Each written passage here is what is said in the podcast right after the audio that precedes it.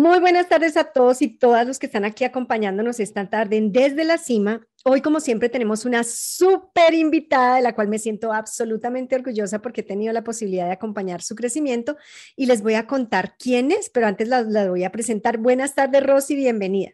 Hola, muchas gracias. Bueno, Rosy es absolutamente brillante porque se ha dedicado al mundo de los niños, pero no solamente a, a decirle niño tan lindo, sino a entender la lógica del mundo de los niños.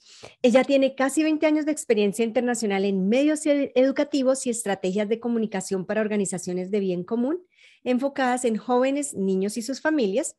Entre las organizaciones con las que Rocío ha colaborado en diferentes roles como investigadora, productora, creativa o program officer se encuentran Sesame Workshop, the Museum of Natural History, the Denver Zoo, the Denver Museum of Nature and Science, Discovery Kids México, and Canal 11 eh, en México, entre otras. Actualmente se desempeña como productora digital para Fred Rogers Productions y junto con su hermana Sabrina es la fundadora de Buenas Causes Studio.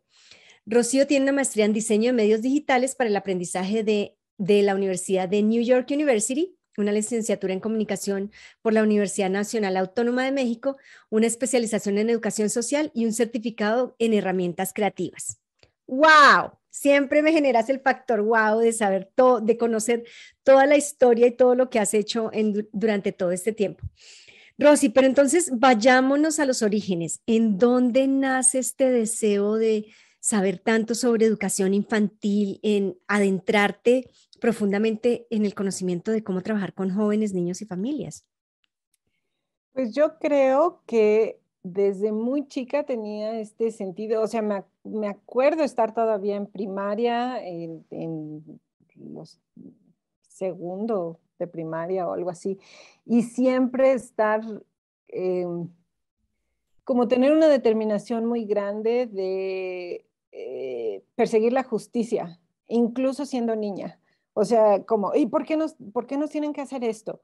Yo creo que no era favorita de las maestras justo por eso, porque tenía este sentido de, como un sentido crítico, obviamente a ocho años, siete años, pero siempre como cuestionarme, pero ¿por qué está pasando esto? ¿Pero por qué nos piden esto? Pero esto no me parece, esto sí está bien. Y, creo que eso me llevó, bueno, primero yo, yo pensaba y mis papás me, me apoyaban voy a ser presidenta. Perfecto, vas a ser presidenta. No, como no, sí, sigue siendo presidenta. Después, yo eh, ya eh, de adolescente decía, no, es que yo voy a ser abogada porque voy a defender todas las causas y eso es lo que voy a hacer. Y, y bueno, en mi familia, mi hermana mayor, mi papá, tengo tíos que son abogados, entonces todo cuadraba perfecto, eh, pero de repente tuve un momento, me acuerdo, que estaba acostado en la sala de mi casa y vi un programa en esa televisora Canal 11 que es como PBS eh, en México y entonces tienes programas educativos estaba viendo yo ya adolescente a punto de presentar mi examen para la universidad porque en México tienes que presentar un examen nacional para ir a la universidad pública. Y y entonces vi este programa y no, no me acuerdo, eran canciones, no sé qué, y estaban hablando como de valores o algo así y, no sé si fue la primera vez que conscientemente dije, esto es increíble. O sea, es tan divertido y les están enseñando a los niños cosas útiles. Y entonces, em, eh, teníamos que, nos anotábamos de manera independiente a nuestro examen y decidí, en lugar de aplicar para, y bueno, y en México tienes que decidir tu carrera cuando estás presentando el examen. O sea, no puedes cambiar después, ay, bueno, ya, ya, no quiero ser de marketing, ahora quiero ser medicina, sino escoges y ya escogiste. Y entonces decidí escoger comunicación en lugar de leyes. Eh, el gran infarto para mi papá y el, gran shock, no el gran infarto, el gran shock. Y, y me decía, pero ¿por qué? Y yo, pues no sé, porque siento que soy más para para comunicar y para hacer otras cosas y yo quiero hacer esto. Y, al principio me decían, no, es que vas a estar ahí eh, como como vendiendo tu imagen y eso no es serio y eso no es suficientemente eh, em, bueno para el mundo, no sé qué, pero creo que poco a poco, conforme iba en la carrera y además fui en una universidad donde pues hay mucho pensamiento crítico, desarrollo de pensamiento crítico, investigación, entonces no es nada más que haces las cosas de práctica, sino que lees muchísimo y aprendes mucho. Y entonces tenía cursos de educación y más y más y más y más. Me iba enfocando hasta que hice una pasantía eh, en la televisora que vi. Eh, fui, apliqué y, y, me quedé y empecé en un departamento de investigación. Tenía un departamento eh, que era exclusivamente para niños. Entonces apliqué ahí, empecé como investigadora, entonces iba a escuelas y, y, ahí también invitábamos a niños al estudio y a las instalaciones a preguntarles su opinión sobre todo que, o sea, les leíamos un guion, les, les poníamos, ¿qué te parece esta? Este va a ser el, el promo del show.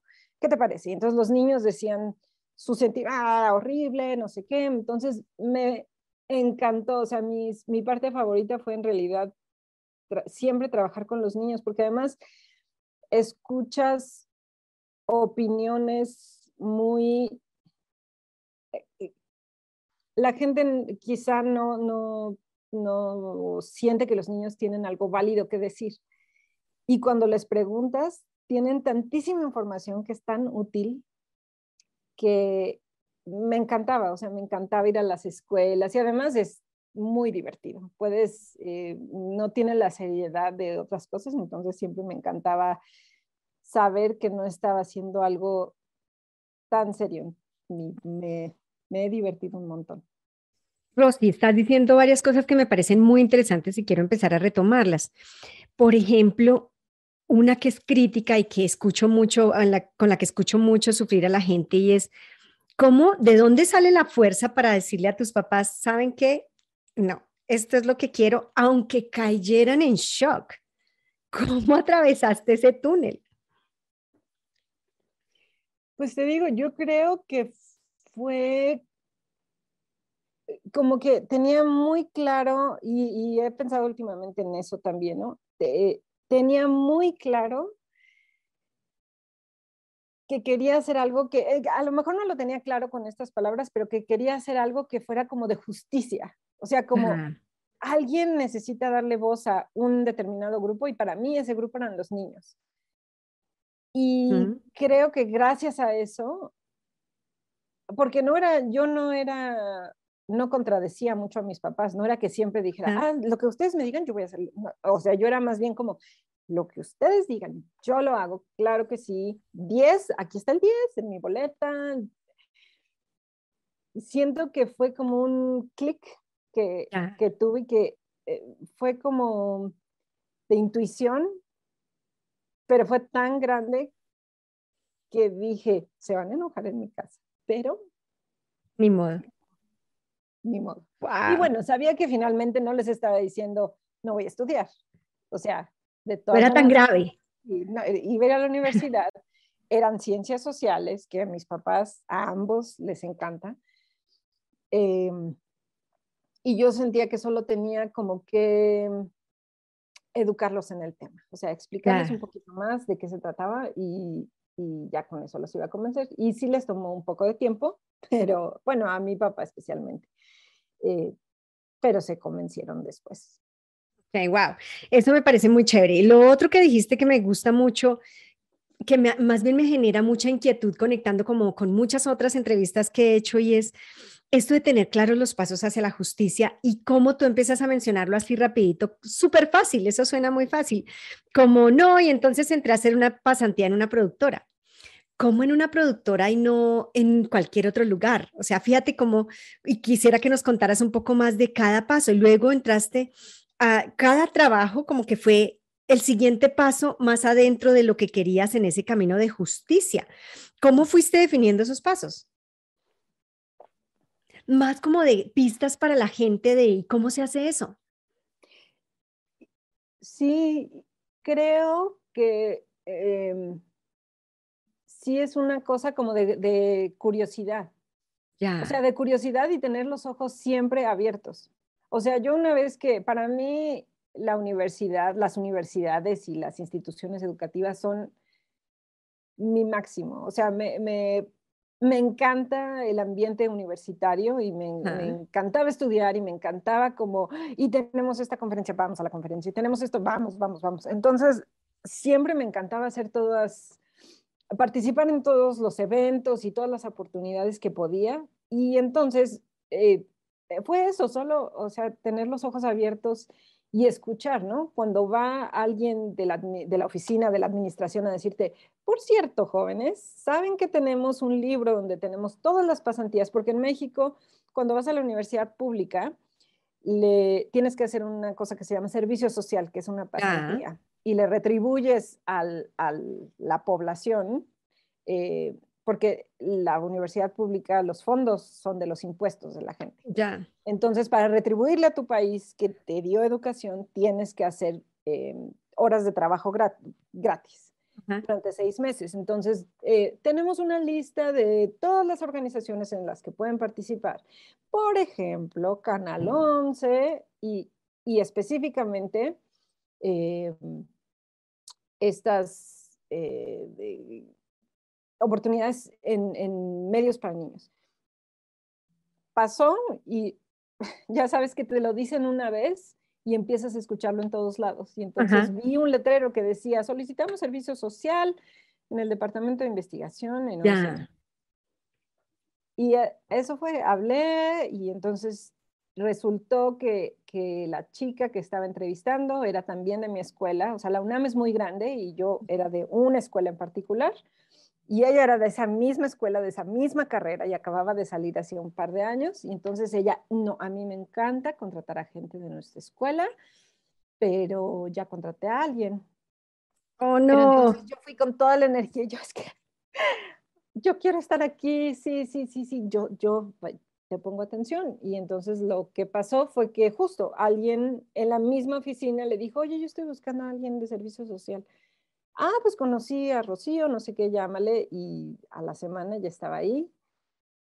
Y, mm, y yo iba con, o sea, yo iba a la escuela, yo iba a, hacer mi servicio social en la mañana, a las 7 de la mañana, a las 2 de la tarde, eh, me iba a la escuela y entraba a la escuela a las 3 de la tarde, entonces iba comiendo así mi sándwich en el, en el coche, o si me tocaba irme en, en transporte público, ajá. Entonces ya, pero yo, yo estaba tan em, eh, como, como si todos mis sentidos se hubieran abierto. Y, y, de ahí es, siento que ha sido así, como ver, wow, todo esto es eh, maravilloso, me encanta, me encanta, me encanta. Y como eso, como siempre estaba casi en todos los, eh, proyectos en los que he estado tengo contacto con niños. Entonces siento que, no pierdes de vista eh, la misión. Ya. Fíjate que estás diciendo una cosa muy linda y es cómo uno mismo crea sus coincidencias.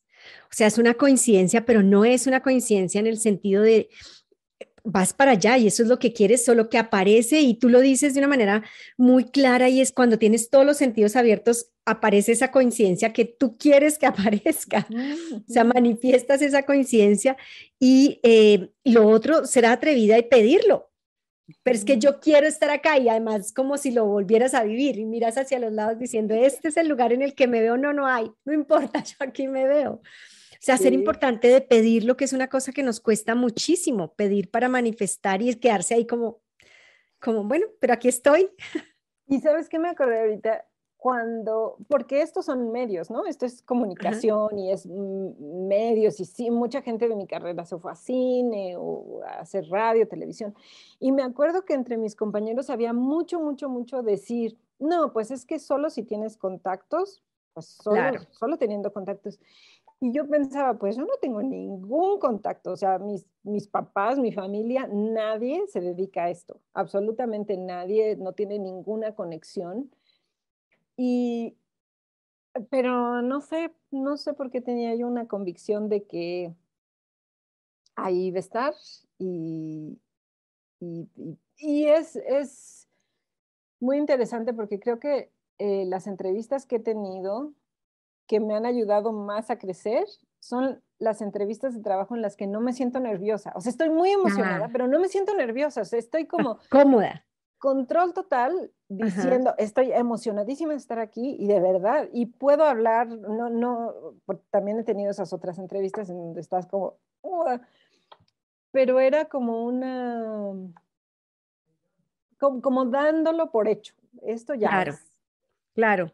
Fíjate, estaba, eh, sigo aquí, voy tomando notas de lo que vas diciendo porque me parece muy interesante y es cómo cuando tú crees en, en, algo con todo tu cuerpo y con todos tus sentidos, entonces rompes el paradigma, el paradigma de, ah, pero ¿quién es tu contacto? ¿Cuál es tu, en mi país decimos, cuál es tu palanca?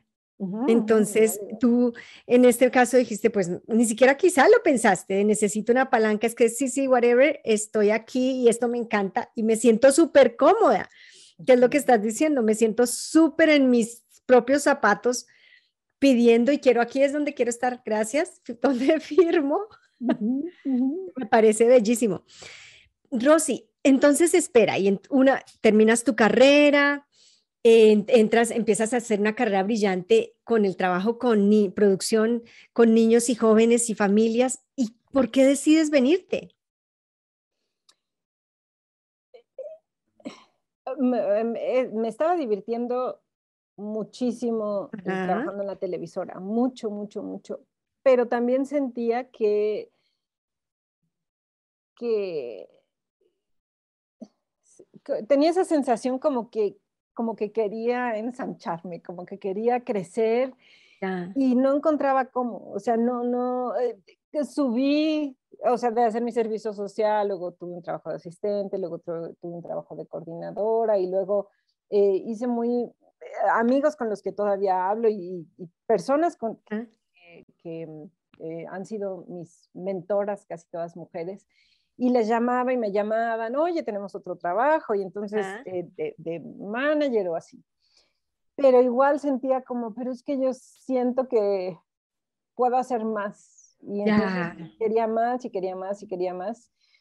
Y, y bueno, me, tomó algunos años, eh, me fui a viajar con mi hermana, regresamos, decidimos poner un café, hicimos pasteles, eh, eh, sí, unos años y después dije, no, necesito regresar a esto, esto es lo mío, pero no encontraba, o sea, tenía proyectos aquí y allá, pero no encontraba cómo y no encontraba cómo.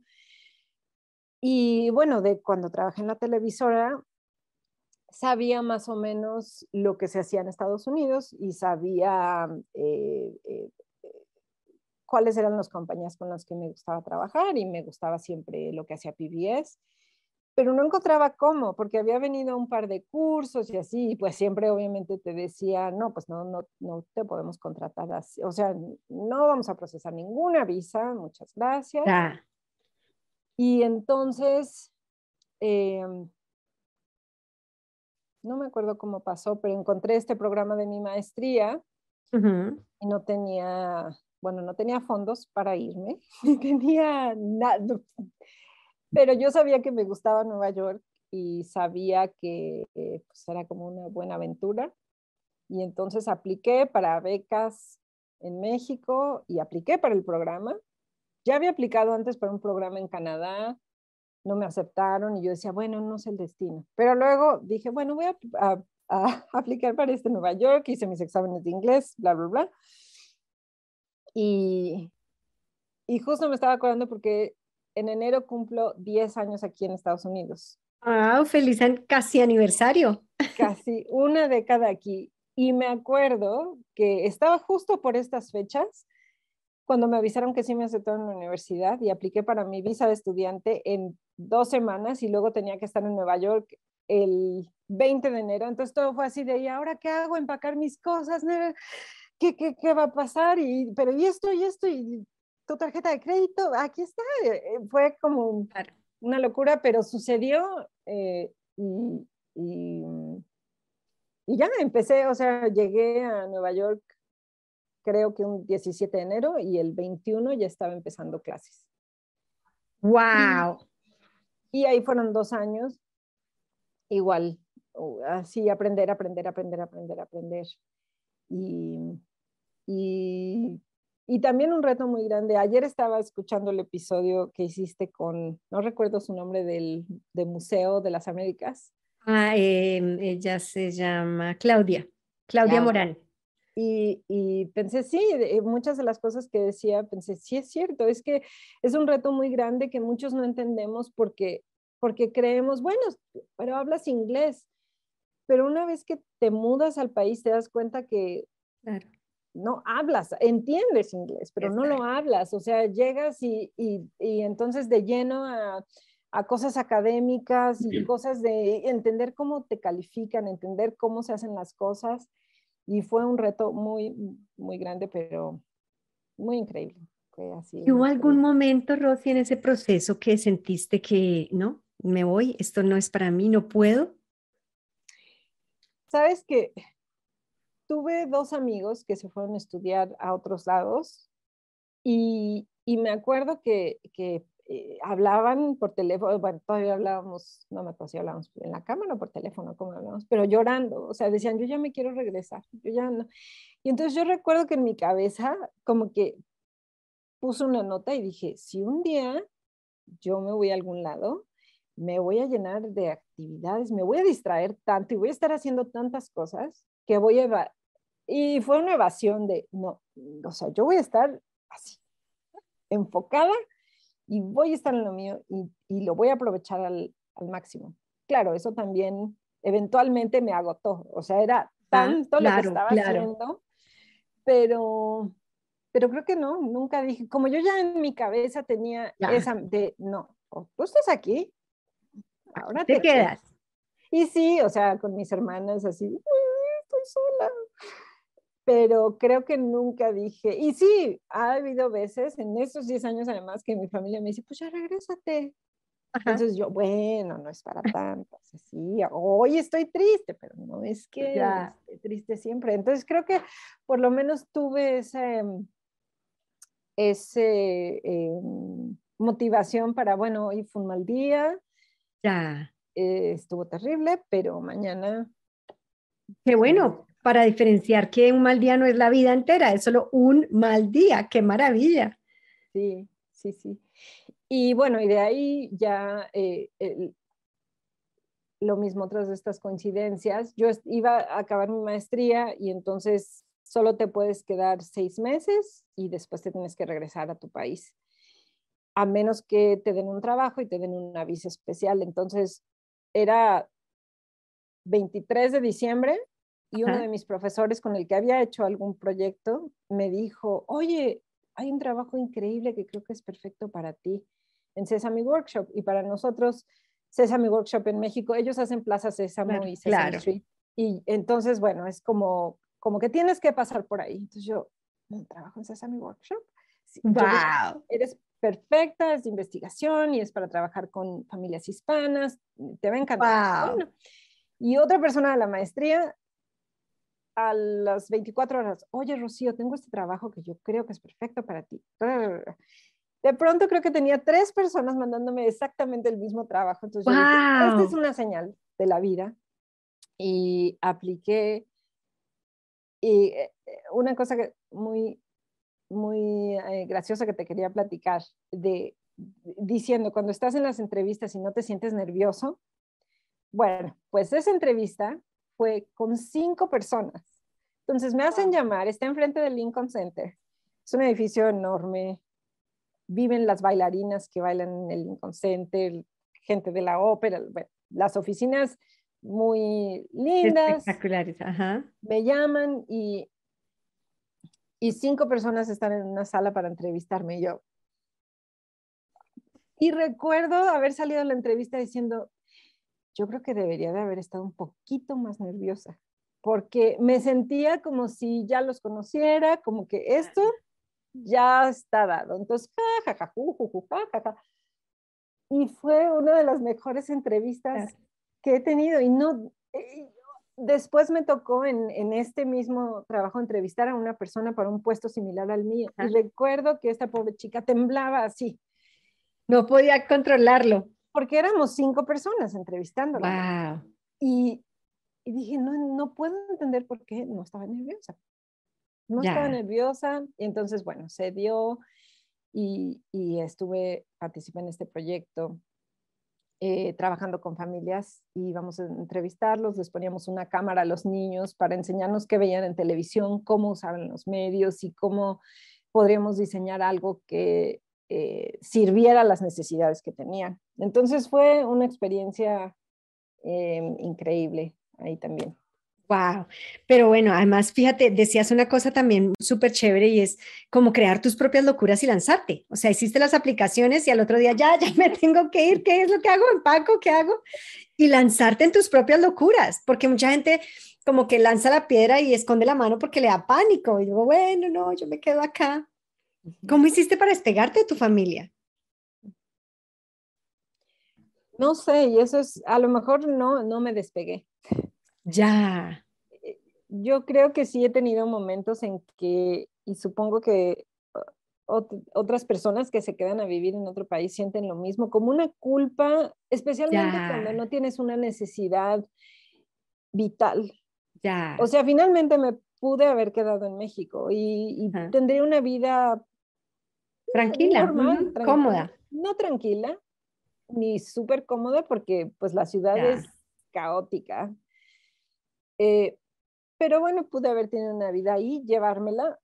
Y entonces a veces sí he tenido esos momentos de, pero ¿y por qué abandoné mi familia? O sea, si yo, ahí tenía, yo ahí tenía mi familia, mis amigos, tenía una vida social muy activa, muy, muy activa y, y era querida y yo quería mucho, bueno, quiero mucho a la gente y creo que a través de los años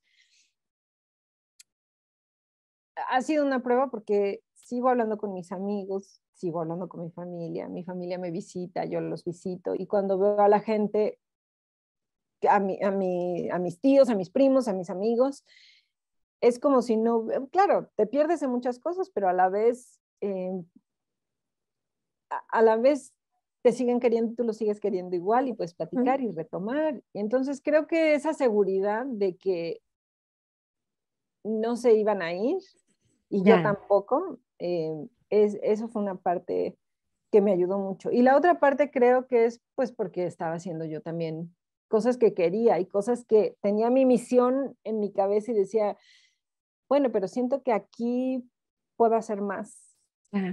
Y, y, mm, especialmente trabajando con los niños que ahora estaba trabajando, porque obviamente se volvió inmediatamente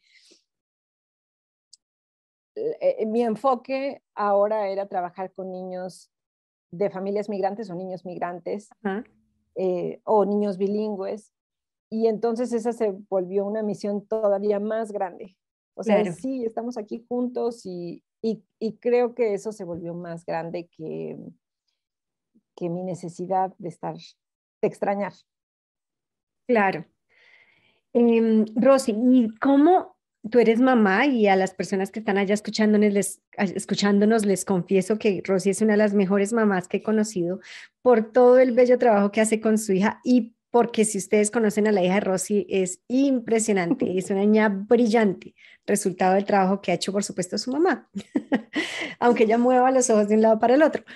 Rosy, ¿cómo cambia cuando decides hacerte mamá y cuando ya empiezas a ser mamá? cambia tu perspectiva sobre el trabajo con niños y sobre lo que ves afuera, porque creo que lo más difícil es cuando tú empiezas a ver, y como hablábamos antes de entrar al aire, todas esas películas para niños y dices, ¿qué es esto tan horrible? Pero ya siendo mamá, o sea, siendo conocedora del tema es una cosa y es una cosa importante, pero siendo mamá, ¿hubo un cambio? Yo creo que enorme.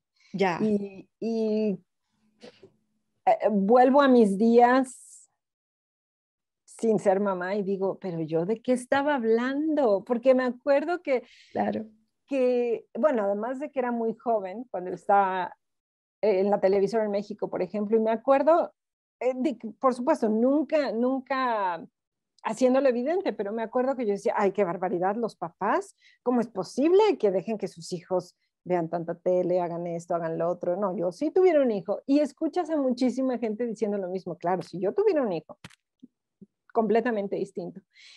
Y cuando me convertí en mamá me di cuenta que era una cosa totalmente diferente. O sea, lo que yo estaba hablando en teoría, en la práctica, y yo creo que por eso los papás son tan generosos, porque nada más te ven como, no te dicen, estás loca, nada más te dicen, o tal vez es porque estás tan cansado que dices, no tengo ánimos de discutir con nadie, pero me di cuenta que la realidad es mucho, creo que el trabajo de la maternidad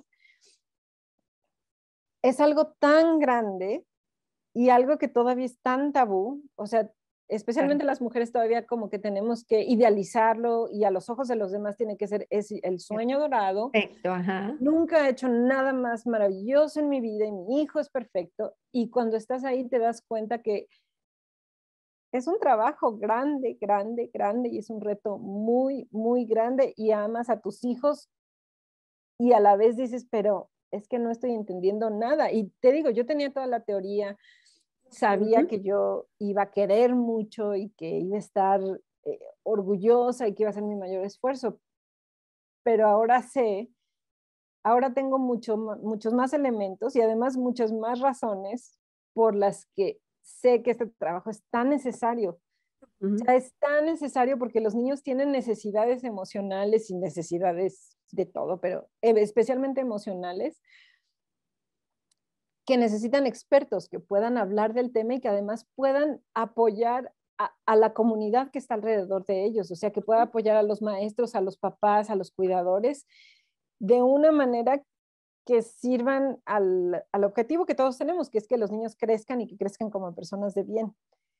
Y, y ahora eh, sé que puedo trabajar con mucho más em, como accuracy. Ajá cuando diseño algo, cuando estoy pensando en algo, cuando pienso en soluciones, digo, es que eso no lo van a usar. Y es que esos los papás nunca, o sea, los papás además nos van a odiar por ponerlo afuera.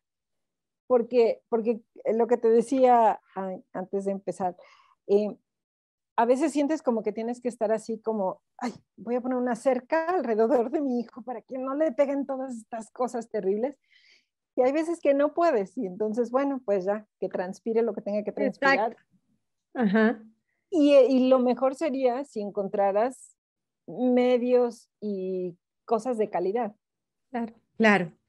Si hubiera recursos afuera de calidad. Sí, pero ahí es donde creo que todavía les quedamos mucho a deber a los papás y a los niños. O sea, pero ¿por qué les damos cosas que son tan básicas y que y que los miran de arriba hacia abajo, si ya tenemos tanta información de lo que necesitan y de todas maneras es bueno, no importa, vamos a seguirles educando y dando los mensajes de la misma manera.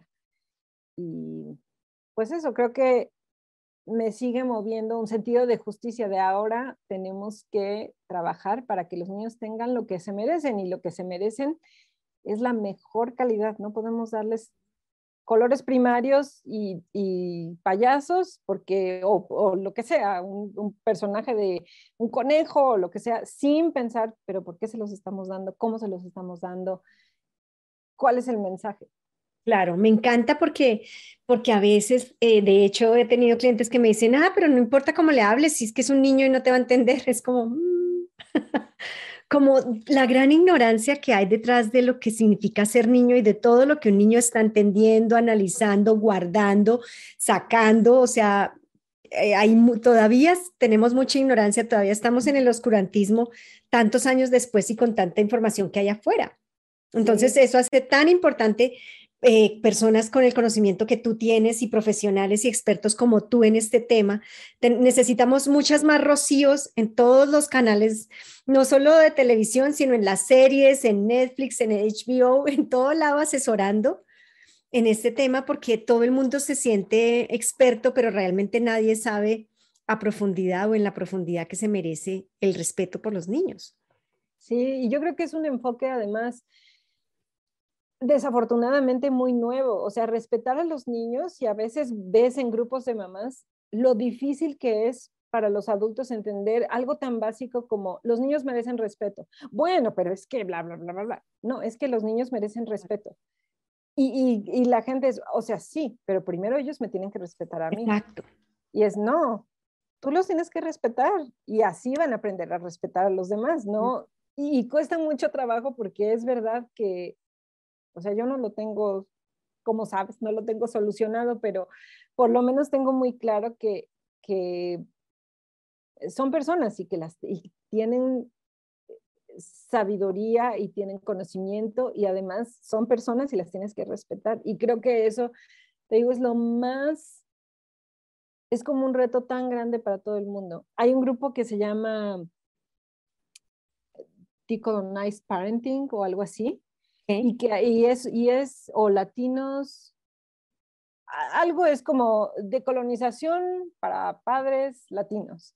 Y entonces hablan mucho de esta cultura de la chancla, que, que, nos da risa y que todos, ah, jaja, sí, a mí me dieron la chancla y todos nos dieron la chancla. Y, y, cuando tu mamá te dice, cállate, porque aquí soy yo la más importante. La mamá. Cuando tu papá te hace esto y tu papá te, y tus tíos. Y en este grupo lo que hablan es, eh, todo eso lo tenemos tan interiorizado que nos cuesta tanto trabajo parar de hacerles bullying a los niños.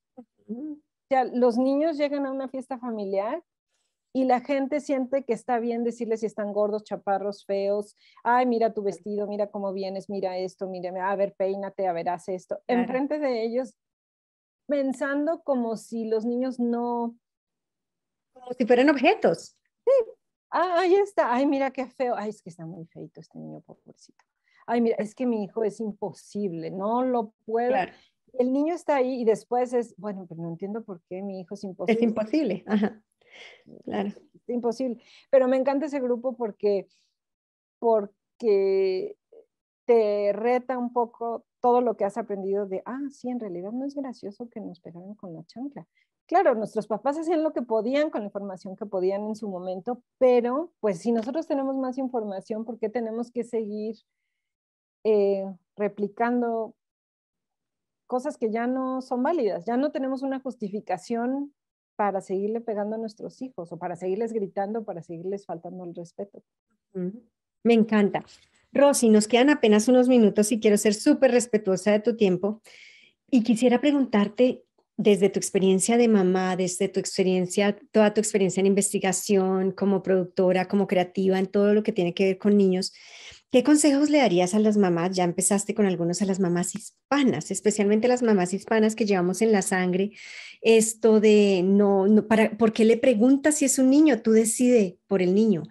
Eh, de obligarlo a comer, tiene que comer porque está, se va a morir de hambre y si no come, cosas como todas esas cosas que son que con las que crecimos y a las que sobrevivimos, pero que ya en esta altura deberíamos empezar a hacer ajustes y hacer cambios porque nos merecemos una relación distinta con nuestros hijos. Cosas que vengan a la cabeza, ¿qué se te ocurre que le dirías a las mamás como para mejorar esa relación con sus hijos, no solo ahorita, sino también a futuro? Creo que, o sea, el, mayor consejo, por lo menos lo que yo me repito todos los días, es de crianza respetuosa. O sea, todo tiene que ver con crianza respetuosa. Y, y creo que, que no, eso no quiere decir, a mí me ha costado mucho trabajo, por ejemplo, no confundir crianza respetuosa con poner límites. Eh, o, ser, o, ser condescendiente, ¿no? Ay, no, es que ella no puede soportar que, que yo le diga que se vaya a dormir. O, o, Entonces he tenido, es una lucha constante que yo tengo dentro de mí, de, pero es que no quiero que llore, pero entonces esto es bueno para ella, ¿no? Pero para mí es, este concepto de crianza respetuosa es, a ver, y un ejemplo que encontré en un grupo eh, dice, a ver, si, si este fuera un amigo tuyo, piensa en un amigo tuyo o un, acquaintance, ¿no? Tú estarías hablando de esa persona enfrente de otra persona, igual que lo haces de tus hijos. Entonces, si tú dices, está aquí tu hijo y tú, ay, no, Rocío, ¿qué te cuento que Juan no quiere comer? No, no quiere comer, es terrible, terrible para comer. Y no ves a Juan, o sea, tú estás acá. Imagínate que fuera un adulto y lo ignoras. Si cuando haces ese ejercicio te hace como, no, jamás haría eso, pues entonces no lo hagas con tus hijos. Si no les dirías, no compartirías cosas privadas de tus hijos, de tus amigos con otra persona, pues tampoco lo hagas de tus hijos. Em, en el tema de la comida, yo creo que varía mucho de cada familia, pero eh, por lo menos a nosotros es, tu obligación es ponerles la comida y ellos irán decidiendo qué prueban, qué no prueban. Y pues esperando, no sé, o sea, si tienen hambre van a comer. No son, y esa es otra, ¿no? Los niños no son tontos. Los niños no van a decir, prefiero morirme de hambre antes de comer zanahorias. Nunca las voy a comer. Bueno, claro. Entonces yo creo que para mí esas son las cosas que, que yo invitaría a todos los papás em, que crecimos bajo esta cultura de, de no darles derechos a los niños. Ajá eso, respetarlos, o sea, eso es lo primero. Y en todo lo que hacemos, o sea, como maestros, como cuidadores, como, como nanis, o sea, no podemos jalarles el pelo a los niños. No está bien por, por tenerlos lindos, no, no está bien que les, o sea, los hagamos llorar porque tienes que estar bien peinadito. ¿Por qué tiene que estar bien peinadito y por qué tenemos que hacerlo llorar? No hay ninguna justificación. Lastimarlo. Lastimarlos, porque además siento que muchas de estas cosas son de ego. Es, es que como a través de mí se va a ver si soy buena mamá o no, tiene que traer perfectamente coordinado el vestuario. O sea, y uno se tiene que preguntar, ¿realmente lo estoy haciendo por mi hijo? Porque a ellos no les importa. O lo estoy haciendo por mí. Y eso, yo así, el maltrato no, no puedo soportarlo. Qué bien.